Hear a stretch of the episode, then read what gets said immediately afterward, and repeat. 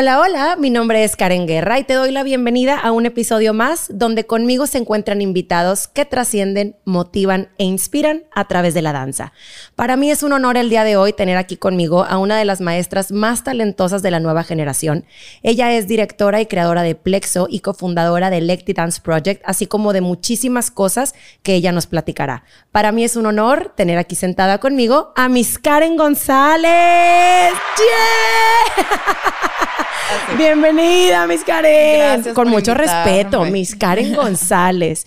Oye, Karen, bueno, yo tengo el honor de conocerte y digo el honor porque la verdad es que admiro mucho y respeto mucho tu trabajo. Digo que eres de la nueva generación porque eres de las más jóvenes y que incluso está trascendiendo y haciendo cosas increíbles con todos los nuevos bailarines. La verdad es que me gusta muchísimo tu trabajo todo lo que has hecho y has inspirado a nuestros alumnos en Dance Academy, porque actualmente es maestra con nosotros del, del equipo representativo de nuestro equipo Elite. Pero quisiera que la gente que nos está viendo te conozca. ¿Quién es Karen González? qué pregunta tan compleja.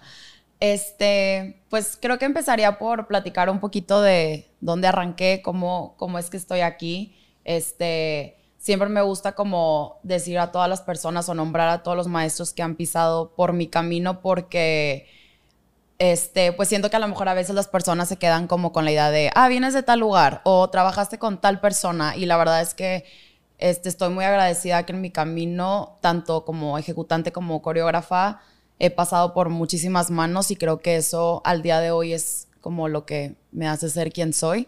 Este, Empecé desde muy chiquita, a los tres años, con la maestra Rosalinda Farías.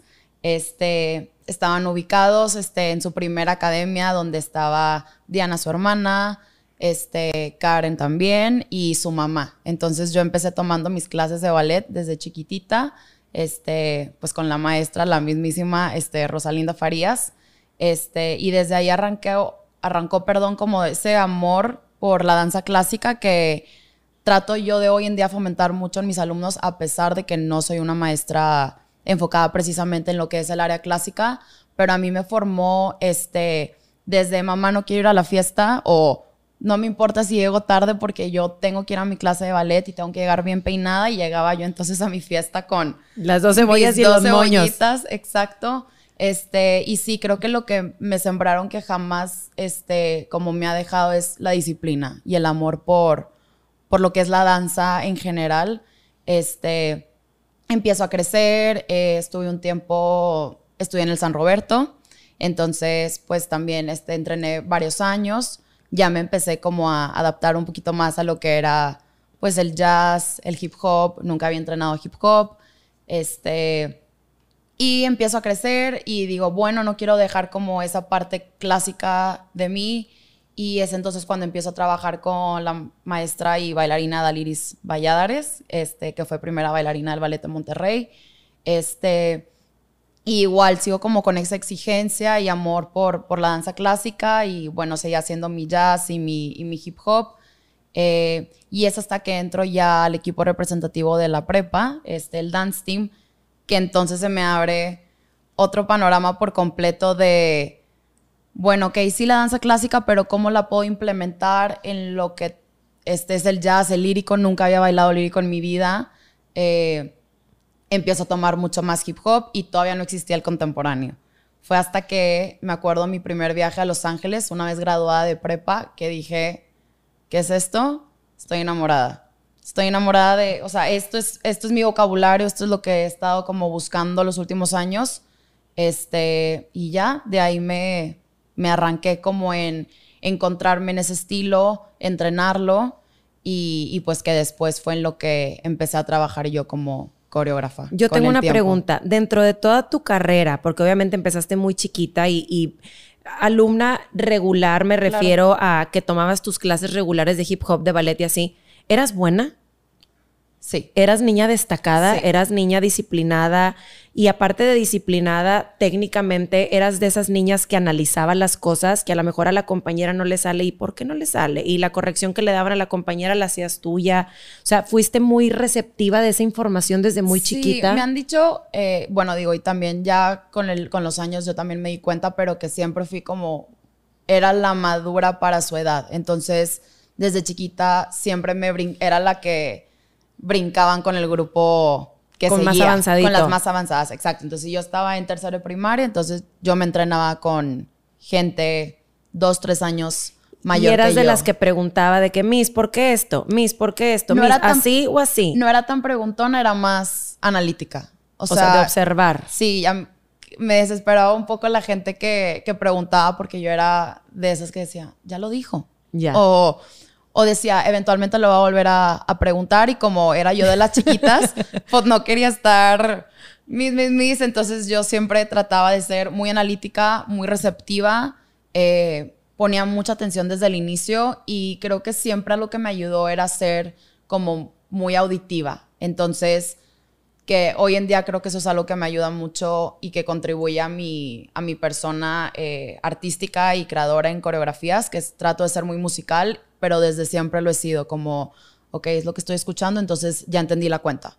No lo tengo que volver a, a preguntar. Otra pregunta, ¿crees que tu técnica, que fue como muy buena desde muy chiquita y tuviste como unos maestros muy exigentes y muy disciplinados, han trascendido en todo lo que es tu carrera o crees que la técnica la fuiste, pues obviamente en un baby ballet, pues, Claro. o, o fuiste como adaptando a, No, creo que, que es parte de mí. O sea, tanto toda mi vida de ejecutante y ahorita también como coreógrafa, eh, me gusta que a pesar de que mis coreografías a veces, pues el contemporáneo que es tan, tan subjetivo y tan, tan abierto, yo nunca dejo de, de presionar a mis alumnas en ese punto técnico.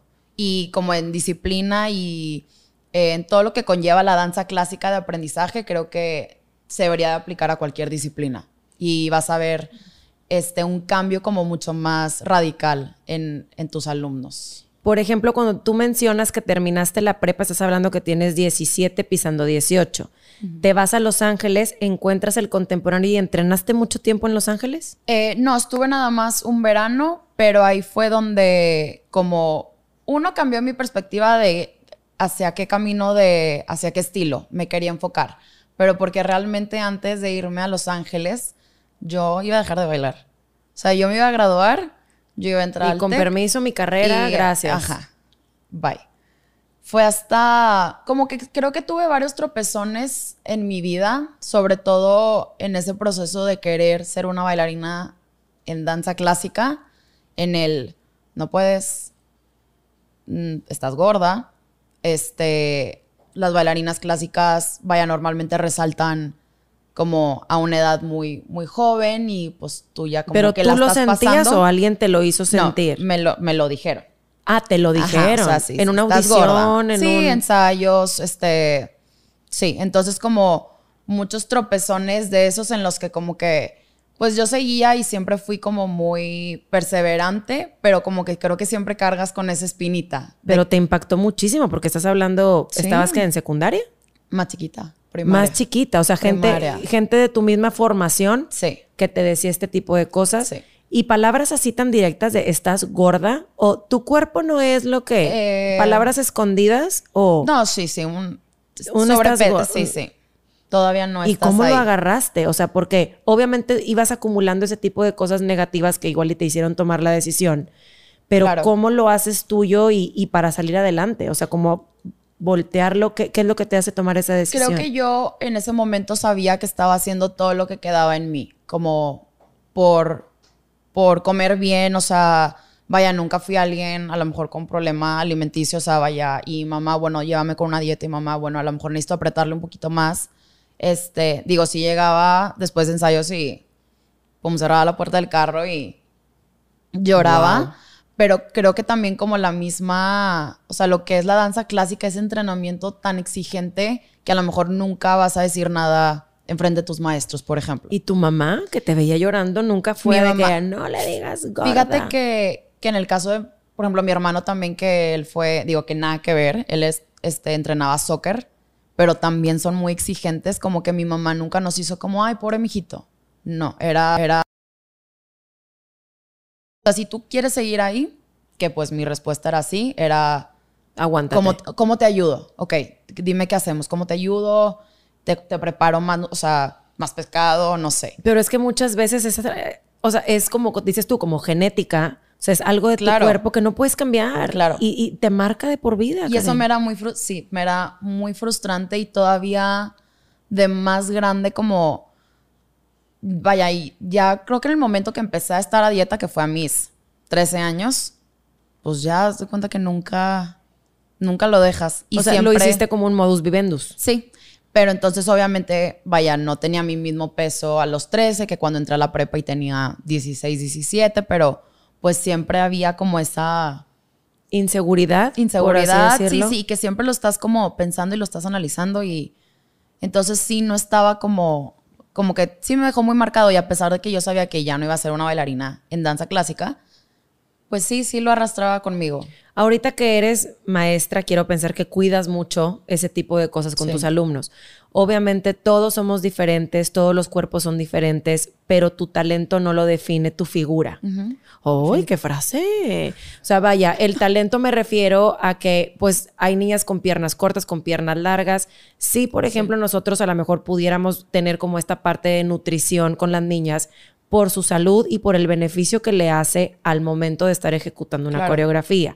No es lo mismo una niña que esté en cierto peso para saltar, para tu alto, en, tu alto rendimiento, a una niña que a lo mejor esté un poquito más pasadita. Pero todos los, no sé, como todos los cuerpos son diferentes, también tener esta flexibilidad como maestro y el marcar a una alumna, pues es lo más importante, o sea, es trabajar con sus corazones y, el, tratar de motivar y de trascender de la mejor manera.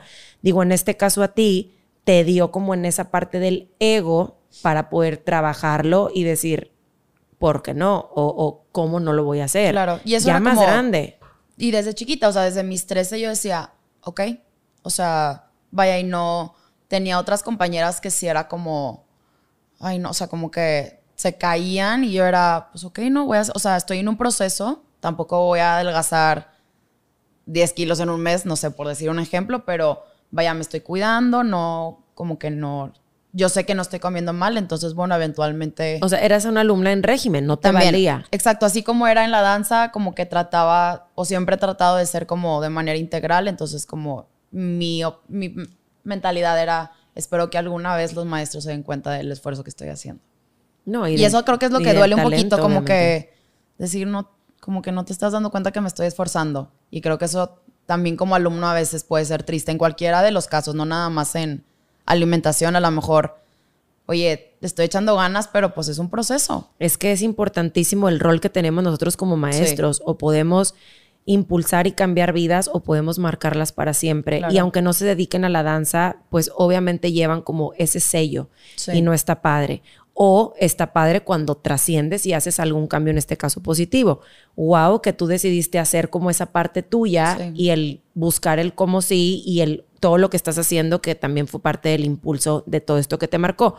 Retomando el contemporáneo, regresas y cómo empieza tu parte coreográfica, o sea, el ser maestra, ¿cómo empieza? Eh, después de que me fui a, a, te comentaba que entonces según yo no quería estudiar, digo, no, o sea, no quería dedicarme a la, a la danza, yo quería estudiar, entonces el maestro Chuy Perea en alguna clase me pregunta, oye Karen, ¿y, ¿y qué?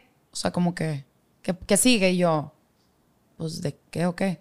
Entonces me acuerdo que ese día llegué yo a mi casa y me daba vueltas en la cabeza y me daba vueltas en la cabeza y hasta me senté, hoy en día digo como, como que qué tonta que nunca lo tomé como una opción. Pero bueno, creo que también eran todas esas marcas, ideas, este, pensamientos de uno mismo que, no te, que son barreras a final de cuentas. Este, total, me pongo a buscar programas, Los Ángeles, Nueva York. Mi mamá me dice, no te vas a ir sola a estar en el metro. Y yo, ok, no, no me voy a rendir, no me voy a rendir. Encuentro el programa de Tokio, de Academy, que en ese momento era su primera como generación. Iban a empezar el siguiente semestre en agosto. Y yo, mamá, mira, está aquí a la, vaya, no es tan lejos, estoy en una ciudad chica, me voy a quedar en casa de una familia. ¿A dónde te fuiste? A Luisiana. Ok. Luisiana en Baton Rouge. Este, total, como que se me acomoda todo, te vas. Entonces creo que ahí es donde todavía no coreográficamente, pero empecé a entender más, mucho, mucho más del movimiento, de qué era la improvisación. Eh, estaba padre porque no nada más lo manejaba Tokio, nos llevaban a veces a varios maestros, entonces sí fue como un de esos momentos de cambio de perspectiva total. Este, entonces, justo regreso a Monterrey y a pesar de que ya había tenido una experiencia como coreográfica en prepa, eh, en los eventos que hace el TEC, es la primera vez que yo me acerco. En ese caso fue con Marcia Salazar y le digo, oye, quisiera ver la posibilidad de que yo le montara una coreografía al dancing para competencia. Y me dijo, ok. Entonces me dijo, selecciona tu grupo. Que realmente eran compañeros, o sea, ex compañeros míos. Digo, era yo y eran tres generaciones abajo. Entonces esa fue mi primera experiencia ya sola como coreógrafa porque las que había tenido anteriormente había sido como en equipo. Y ya de ahí empecé. ¿Cuánto tiempo estuviste en el curso de Tokio? Tokio, un semestre. Un semestre que estás hablando cinco o seis meses. Cinco o seis meses. ¿Y era un, un entrenamiento cómo? O sea, ¿era puro baile? ¿Era baile con académico? ¿Bailabas y trabajabas? ¿O, Pura danza. Eh, se enfocaban mucho. Ahí retomé todo mi entrenamiento clásico. Teníamos ballet sí o sí dos horas diarias en puntas. ¿Y eran que ocho horas diarias? Algunos días eran ocho, otros eran cuatro. O sea, nos dividían la carga. ¿Y sábados y domingos libre? Libres. Sí, porque se supone que era como con la intención de que pudieras irte tú a cursos o convenciones cerca y aprovechar ¿Y qué hacías a la par de Tokio? ¿Estudiabas, descansabas, babysitter? O sea, no sé. Solo estaba, no, me dedicaba 100% a ¿Y en la casa en la que estabas era de una familia que amiga tuya? Eh, sí, resultó que la familia eran compadres y la hija también estaba en el programa. Entonces, pues se acomodaba súper bien. Pero sí, mucho ballet, eh, mucho ballet en puntas, este, mucho contemporáneo, mucha improvisación, hip hop, entonces hasta workout. O sea, sí nos trataban muy como atletas, cosa que ahí entendí que era fundamental. O sea, que el entrenarte. Eh, no sé, fuerza, condición, eh, salirte a correr, era igual de importante para tener a tu cuerpo listo. Entonces, sí, como en ese, en ese caso de lo que es el entrenamiento en bailarín, sí me cambió mucho la perspectiva. Oye, y luego, bueno, regresas, Marce te da la oportunidad de ser coreógrafa y cómo te va con ese grupo, cómo te sientes ahora en este rol de maestra. Muy bien. Fíjate que estuve, vaya, antes, obviamente, pues mi primera vez estaba así un poco nerviosa, como también por el tema de como llegar a ponerte a lo mejor un paso arriba de tus compañeros. Este, pero la verdad es que el grupo que escogí, digo, eran compañeros, pero amigos al mismo tiempo. Entonces, creo que el apoyo era muy padre. O sea, recibí mucho apoyo en cuestión eh, a la idea, a, a trabajar al 100. Entonces, siento que por eso salió tal cual me lo imaginaba. Digo, antes ya no lo suelo hacer, pero antes era mucho escribirlo y tener todas las formaciones listas en mi libreta. Entonces, sí, siento que fue una muy buena primera experiencia. Oye, y hablando de todo esto, ¿qué te inspira? O sea, para poder crear una coreografía, ¿te vas sobre emociones o a lo mejor algo que te haya pasado a ti en lo personal, en lo que sienta o, o, cómo andes tú en el mood? ¿O llegas como con una idea general, pero la energía de los chavos es lo que te da para crear? ¿Cómo le haces? ¿Qué te eh, inspira? Ahí soy de dos. Últimamente me he cargado más como por emoción. Eh, no tanto como, porque, por ejemplo, hay gente, creo que cuando es más lírica, que se enfoca mucho en historias. Pero como si mi, mi onda es un poco más contemporánea, suelo ser más de mood, así como muy general. Y realmente a veces mis coreografías no tienen como tanto un concepto definido, es más como una vibra de, de emoción. Este, antes también hacía mucho como qué idea visual quiero. Entonces, era, me iba mucho por lo visual, las figuras, este, la musicalidad, cómo iba a conectar ese punto de, wow, lo, que escuché lo estoy viendo. Entonces, antes también hacía mucho eso, ya lo he dejado un poquito. ¿Cómo le haces para esa idea locochona que pudieras traer tú y la imagen y demás, hacer que el alumno lo capte? O sea, ¿cómo, haces para, para hacer e, ese... ese clic. Ajá. Eh, creo que obviamente es mucho más sencillo cuando son tus alumnos y entienden tu movimiento. Este, lo que siempre hago es yo empiezo montando. Montando y creo que a través del proceso, este, cuando explico las calidades de movimiento, ellos van entendiendo cuál es el mensaje como que quiero dar con, con ellos como este, esa expresión, o sea, no sé, a lo mejor es fuerte o eh, es muy de empoderamiento de la mujer o entonces este movimiento es más suave, pero tiene que, no sé, tiene que recobrar vida. Entonces como en esas explicaciones de, de las calidades y las sensaciones es que creo que ellos adquieren como, esto es lo que quiero expresar. Eso es bien importante lo que mencionas de la sensibilidad y el movimiento en los bailarines. ¿Cómo defines tú la calidad del movimiento? Eh, ay, qué pregunta. Creo que cada bailarín tiene su calidad de movimiento, definitivamente. Este, creo que a veces la calidad de movimiento está muy amarrada con la musicalidad. Entonces creo que a veces un bailarín se puede perder como si no le pones música, a lo mejor ya no sabe cómo moverse porque está reaccionando a un beat o a un estilo musical. A lo mejor sí, sí es como con muchos sonidos este, muy fuertes, etcétera, o es a lo mejor más instrumental, entonces se va a mover suave y si no le pones nada es como, ahí se queda como en blanco. Eh, creo realmente que la calidad de movimiento es como tu cuerpo te llama a moverte. Creo que en bailarines técnicos es más difícil de encontrarlo. Es como un sentido que cada quien le da a, le da. a la emoción, sensación. A poder mover tu cuerpo como un ente completo. Este, así sea, no sé, yo trato mucho de empezar desde el muevo mi cabeza y eso ya es movimiento.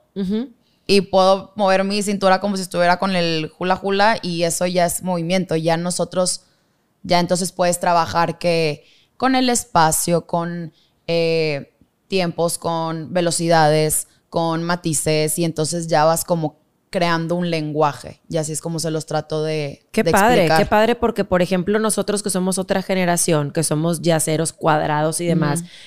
Cuesta, cuesta entender toda esta parte de, como lo, platicábamos la vez pasada, yo soy una persona que le gusta mucho estar como en constante aprendizaje para obviamente poder trabajar con los alumnos, pero viene toda esta nueva generación que es la calidad del movimiento, la improvisación, todo eso que nosotros no tuvimos. Entonces, ahora sí que e, es como un poco difícil entender esa parte, pero por ejemplo, para ti, la importancia de la improvisación en una coreografía, en, en una clase, ¿cómo le haces para poder pasar como toda esta, no sé, como esta información a todas estas nuevas generaciones? Creo que también cada maestro adapta sus herramientas y es mucho, vaya, no hay, un, no hay una regla, no hay una técnica como tal. Entonces creo que es como lo que le va funcionando a uno, es lo que tratas de pasar. Eh, en mi caso, siempre que trabajo el movimiento, yo trato de decirle a mis alumnos que no lo vean como improvisación, porque creo que también esa palabra a lo mejor ya está muy... Eh, nos dicen improvisación y a lo mejor tú te imaginas en una convención haciendo la improvisación para la beca, por ejemplo.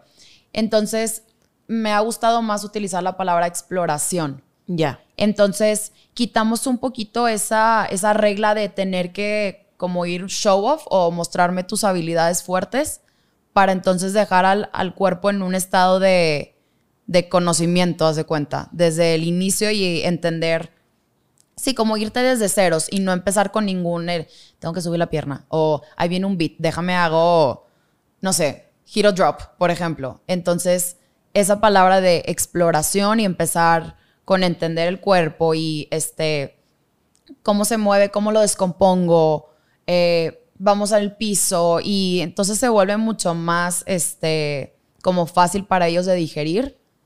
Y ya después entonces voy a decir, improvisación y, échale, exacto. ¿Cómo le haces, por ejemplo, para todos esos bailarines que igual y no están acostumbrados, que vienen de a lo mejor de alguna preparación de comercial, de teatro musical, de todo esto, y luego llegan a una convención a tomar una clase contigo y da pena? Da pena empezar a soltarte y a ver a todo el mundo ahí en el piso y como moviéndose de este tipo de cosas.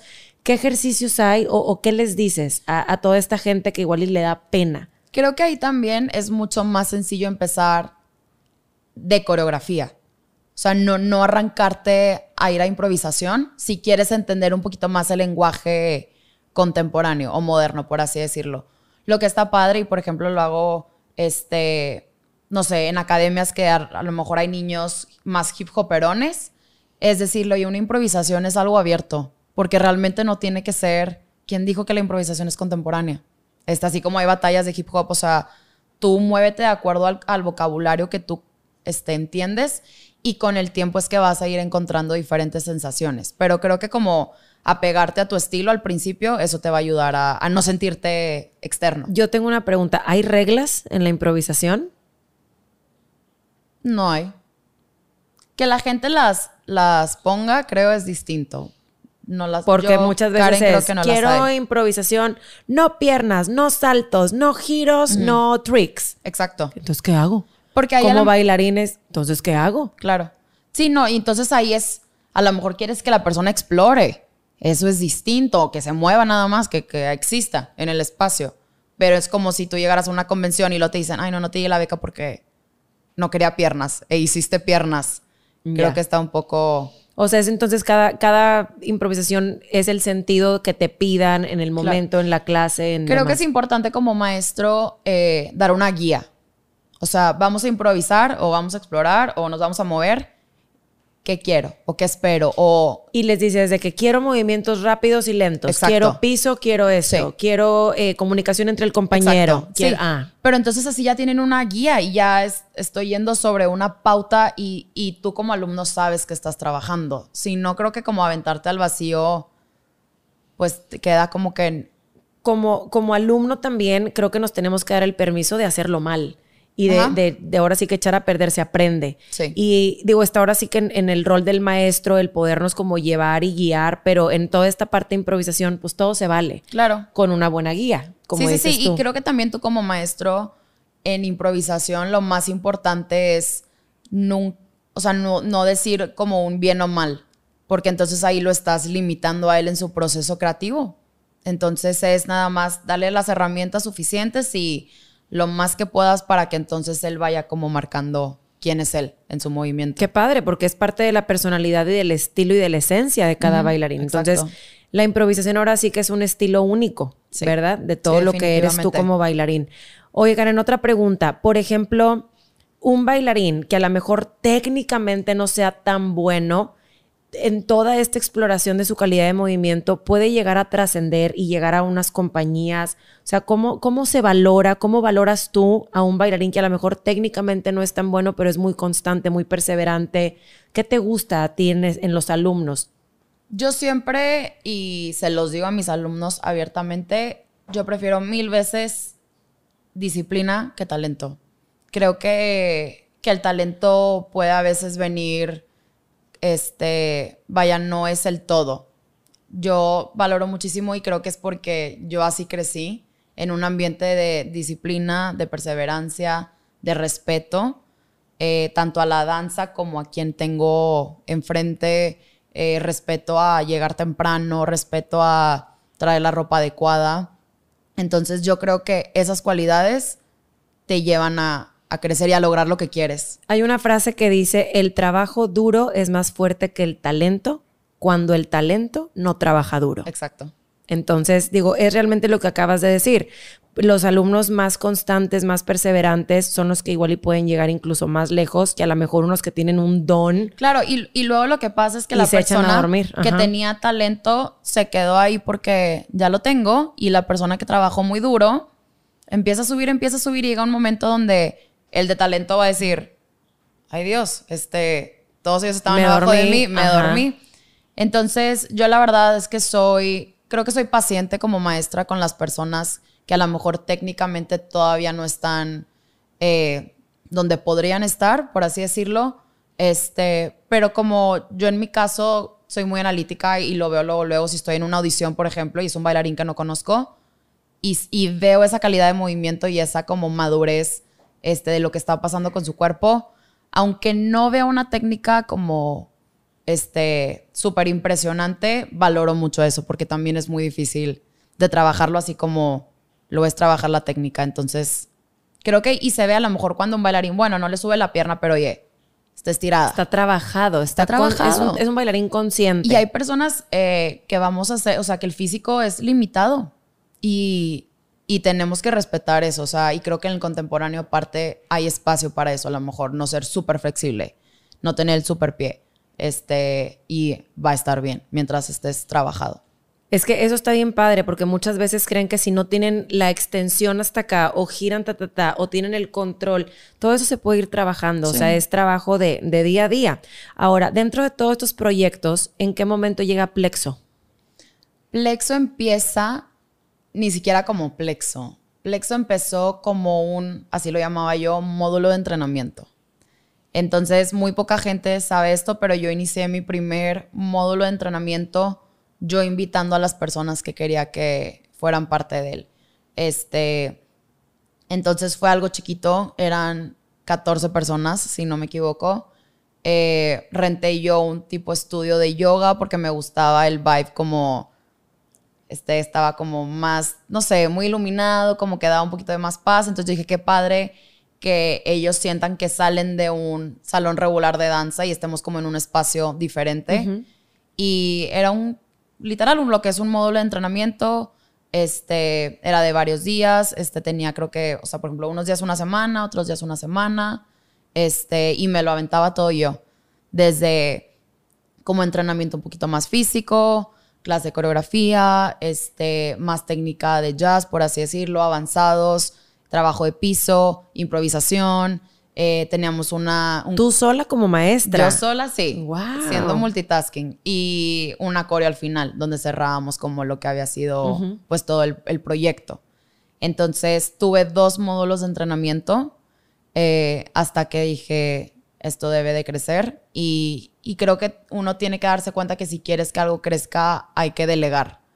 Eh, uno no puede hacer todo. Y ahí fue cuando empieza mi primer plexo este, con maestros nacionales. Este, fue Novotel, de hecho, en el 2018. Ya.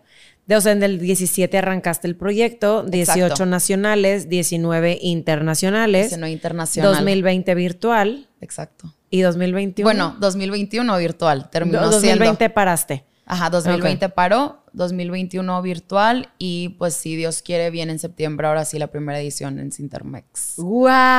Entonces, qué perrón.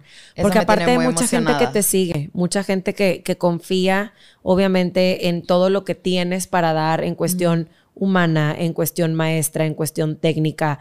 Eh, mucha gente de la nueva generación admira y respeta mucho tu trabajo y confía. Y yo creo que es como algo bien importante el, el hacerte un nombre y saber que estás sembrando cositas en cada uno de estos bailarines. La verdad yo creo que es como maestro lo más reconfortante. Claro. En cuestión de Plexo y Electi Dance Project. Y bueno, Electi Dance Project, eh, realmente ese proyecto lleva en nuestras cabezas eh, es un proyecto que traigo con la maestra Valeria Teiser, este, que bueno, llevamos trabajando también juntas muchos, muchos años. Creo que así nos ha encaminado la vida. Este, entonces, después de tantos trabajos en diferentes este, lugares, dijimos, bueno, este, si trabajamos y hacemos tan buena este, química laboral. Química, digo, me entenderás a lo mejor tú con Lili. Y de amistad. Y de amistad también. nos entendemos muy bien. Este, tenemos creo que muchas características muy parecidas al momento de trabajar, que creo que eso es lo que ha hecho que, que crezcamos juntas y que las cosas que hacemos juntas den muy, buenos resultados. Este, y lo hemos visto con nuestros alumnos. Creo que fue de ahí donde partió el, el decir, oye, la combinación de nuestro trabajo, cada quien en su respectiva área, ha dado estos frutos, ¿por qué no lo llevamos a más gente? ¿Por qué no que no se quede nada más en el TEC, sino que podamos compartirlo, pues ahora sí que de manera nacional, internacional? Este, y nace la idea de, de Dance Project, ahorita como curso, pues entre que virtual, híbrido. Viene la tercera edición. Viene la tercera edición la próxima semana. Este, y pues sí, realmente es un curso ahora sí que enfocado al entrenamiento del bailarín y tratamos de darlo muy completo y, como retirar un poquito ese eh, nombre de a lo mejor jazz lírico contemporáneo, pero que sea más entrenamiento técnico físico, por así decirlo, y, de movimiento, para que no se encierre como en un... Yo te pregunté la vez pasada que qué significaba electi. Platícanos. Electi viene de como selectivo. Este, entonces, nos gusta ver el programa como que es este, pues para ciertas personas, que para personas que quieren de verdad, que son apasionadas, que, ven la danza como algo muy importante Y pues sí, las primeras dos ediciones, ahorita ya fue un poco distinto, pero las primeras dos ediciones sí manejábamos... Audición. Audición, exacto. Sí, entonces es pues tener a un grupo de gente, analizarlas desde el proceso de audición y saber que podemos trabajar contigo y que tienes pues el nivel y las condiciones aptas para, para entrar en este entrenamiento un poco más como profesional. Qué padrísimo que están haciendo cosas increíbles, tanto tú con, con Valeria y también estás en faculty de TDR. Ahora, sí, eso es más reciente. Este, Convención a nivel nacional. Sí, la verdad es que empecé, pues tuve mi primera regional como invitada ahora 2020, febrero de 2020, justo antes de que este, empezara la pandemia. Fui como invitada y ya fue después que recibí una llamada de Jorge Narzo, director de TDR de Estás Dentro ya de la, de la familia. Qué padre. Entonces sí, padrísimo. Qué padre porque, digo, a tu corta edad, has hecho muchísimas cosas, directora, creadora, cofundadora a nivel nacional y, vienen cosas increíbles para ti y para Valeria también, que digo, hablo en, en, conjunto porque están haciendo mancuerna en estos proyectos. Y por ejemplo, ¿qué planes? O sea, ¿cómo te ves en cinco años? ¿Cómo te ves en diez años? ¿Quieres combinar esa parte laboral con lo profesional? ¿Te quieres casar? ¿Quieres ser mamá? ¿Cómo te ves? Fíjate que ahorita, como recién me acabo de graduar de mi carrera académica, este, como que sí estoy en primera. O sea, siempre había querido este momento de poder tener todo mi tiempo, aunque ya casi se lo daba, pero pues no es vaya, ya no cargo con ese estrés, entonces... ¿Y te graduaste de? Licenciada en Administración de Empresas. Ok. Sí. Este, que a la par, la verdad, también fue un proceso donde no quiero estudiar, bueno, sí quiero estudiar, eh, y ya desde hace como unos años que empecé Plexo, dije, ok, me sirve, sí. me sirve perfectamente para lo que estoy haciendo y si también tengo como esas ganas de, de manejar proyectos y estar un poco más en la parte administrativa, eh, lo que estudio me viene bastante bien. Creo que está excelente lo que dices y hace poco tuve la oportunidad de tener una plática con chicos a punto de graduarse ahí en el TEC de preparatoria y era lo que les decía, o sea que perseguir tu pasión muchas veces es, pudieran decirnos, es que de la danza no se vive. Ok, es que mis papás no me apoyan porque me exigen una carrera a la par. Entonces ahí es donde tiene que entrar esa parte artística y de negocio, en poder combinar las dos. Entonces, aunque no vayas a poder hacer todo tú, porque evidentemente no vas a ser la administradora, productora, creativa, cofundadora, o sea, son demasiadas cosas que tienes que hacer. El saber hacer las cosas es saber delegar y ahora sí, el saber qué es lo que tienes que, ¿verdad? No, Para poder... te creo que te abre una perspectiva de vida, o sea, y se lo he plantado así a personas, creo que mi carrera es como un know-how de todo. En toda la parte back, porque tienes la parte artística y la parte business también. Ahora, ¿tus papás te apoyaron en todo lo que es el baile o tu papá fue un, a ver, Karen, o sea, me sacas la carrera y luego dedícate a, o sea, y dedícate a mover pelotitas en el crucero si usted quiere, ¿verdad? Yo soy de esas personas, sí, que durante la carrera, y yo creo que mi papá eventualmente creyó que lo iba a dejar, como que... Y demostraste. Y, y sí, y ya llegó un momento donde, papá, de, o sea, y de esto quiero vivir y, y, me gusta lo que hago y soy buena en lo que hago y, y me esfuerzo en, en hacer las cosas bien y creo que cuando uno se esfuerza en hacer las cosas bien y dar su todo, así sea lo que sea, vas a, vas a crecer. Entonces, si me dices 10 años, creo que ahorita estoy muy contenta con los proyectos que tengo en las manos, creo que tengo también como todas las ganas de hacerlos crecer y de darles todo mi tiempo. Este, si me quiero casar, si quiero tener hijos, no lo veo próximo por el momento, sí, o sea, quisiera a lo mejor de esos 10 años, de perdido los 5 próximos, poder todavía crecer. Me Desarrollarte profesionalmente. Me encantaría poder viajar. Me encantaría este, poder compartir mi trabajo en, en diferentes estados. Espero internacionalmente algún día. Este, pero sí, seguir como, como lo hemos platicado, seguir al día con, con lo que está sucediendo y mantenerme activa tanto eh, como artísticamente, creo, como maestra, que, creo que eso es algo diferente y son cosas distintas. Una cosa es como mi parte creativa como coreógrafa y la otra es pues la docencia. No, y el seguirte preparando también en esta parte, porque el que nos atrevamos a, estar enseñando es, pues obviamente aprendizaje un constante. Un constante update, sí. Y, creo que eso lo quería agregar hace rato, que yo nunca creí que me fuera a gustar ser maestra.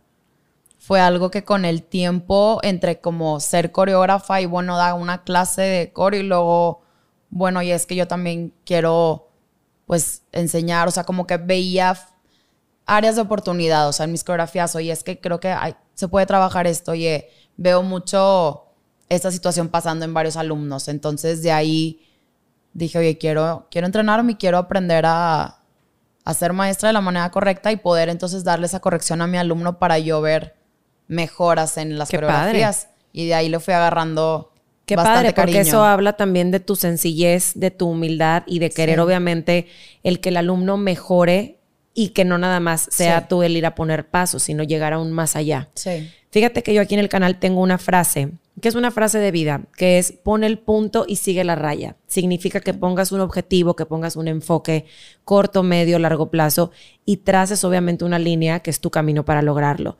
Hay veces que van a ser pasos pequeñitos, pero que todo esté enfocado a.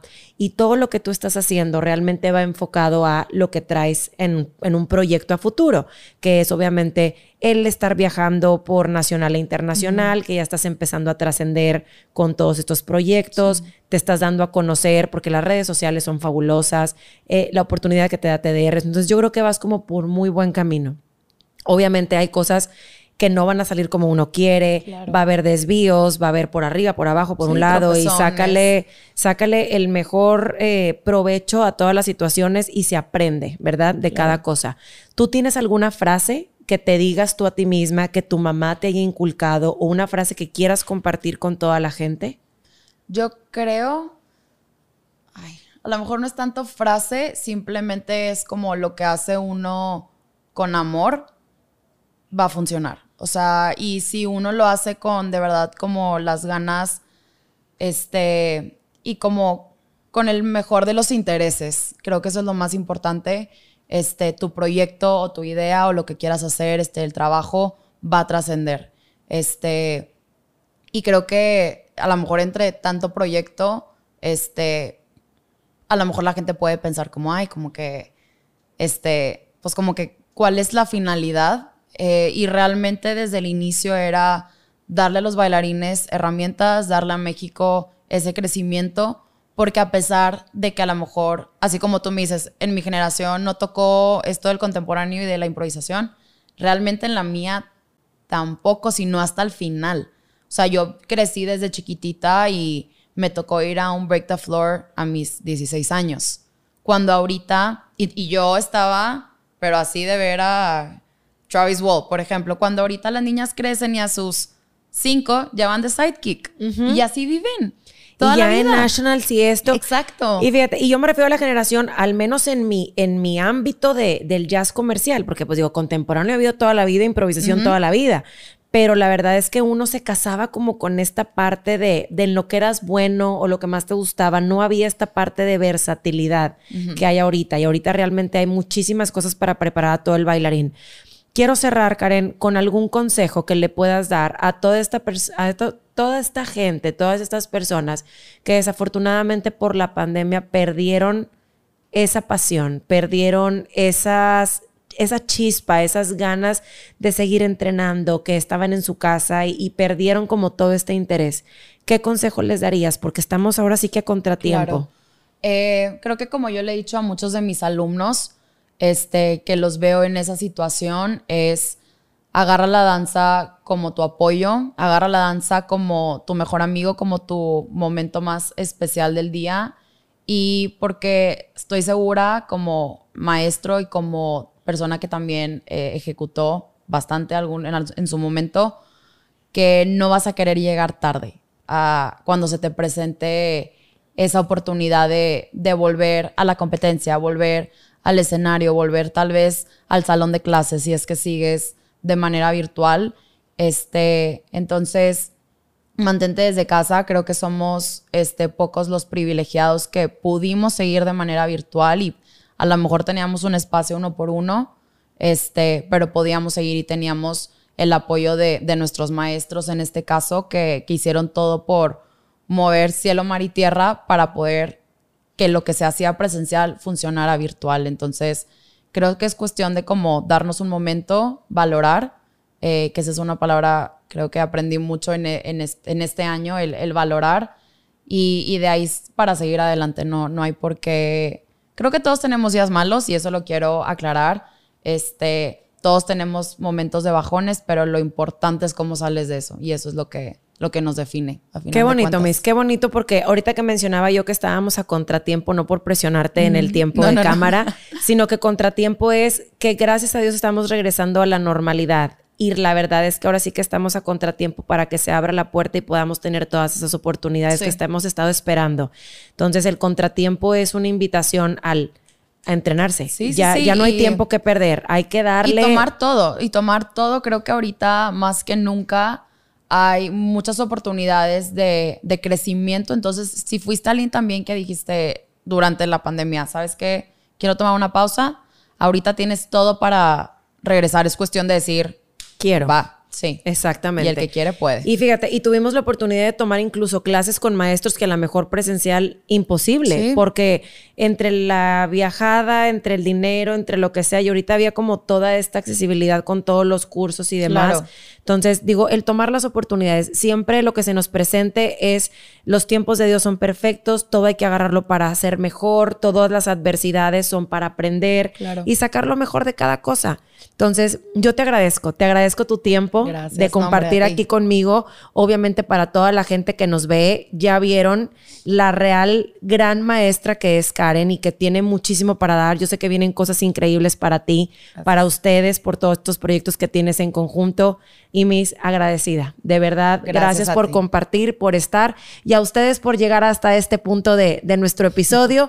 Gracias a suscribirse si quieren seguir teniendo contenido de este tipo, conociendo la parte humana de la gente que tenemos el honor de poder considerarlos nuestros maestros. Y pues bueno, muchísimas gracias y nos vemos en la próxima. bye.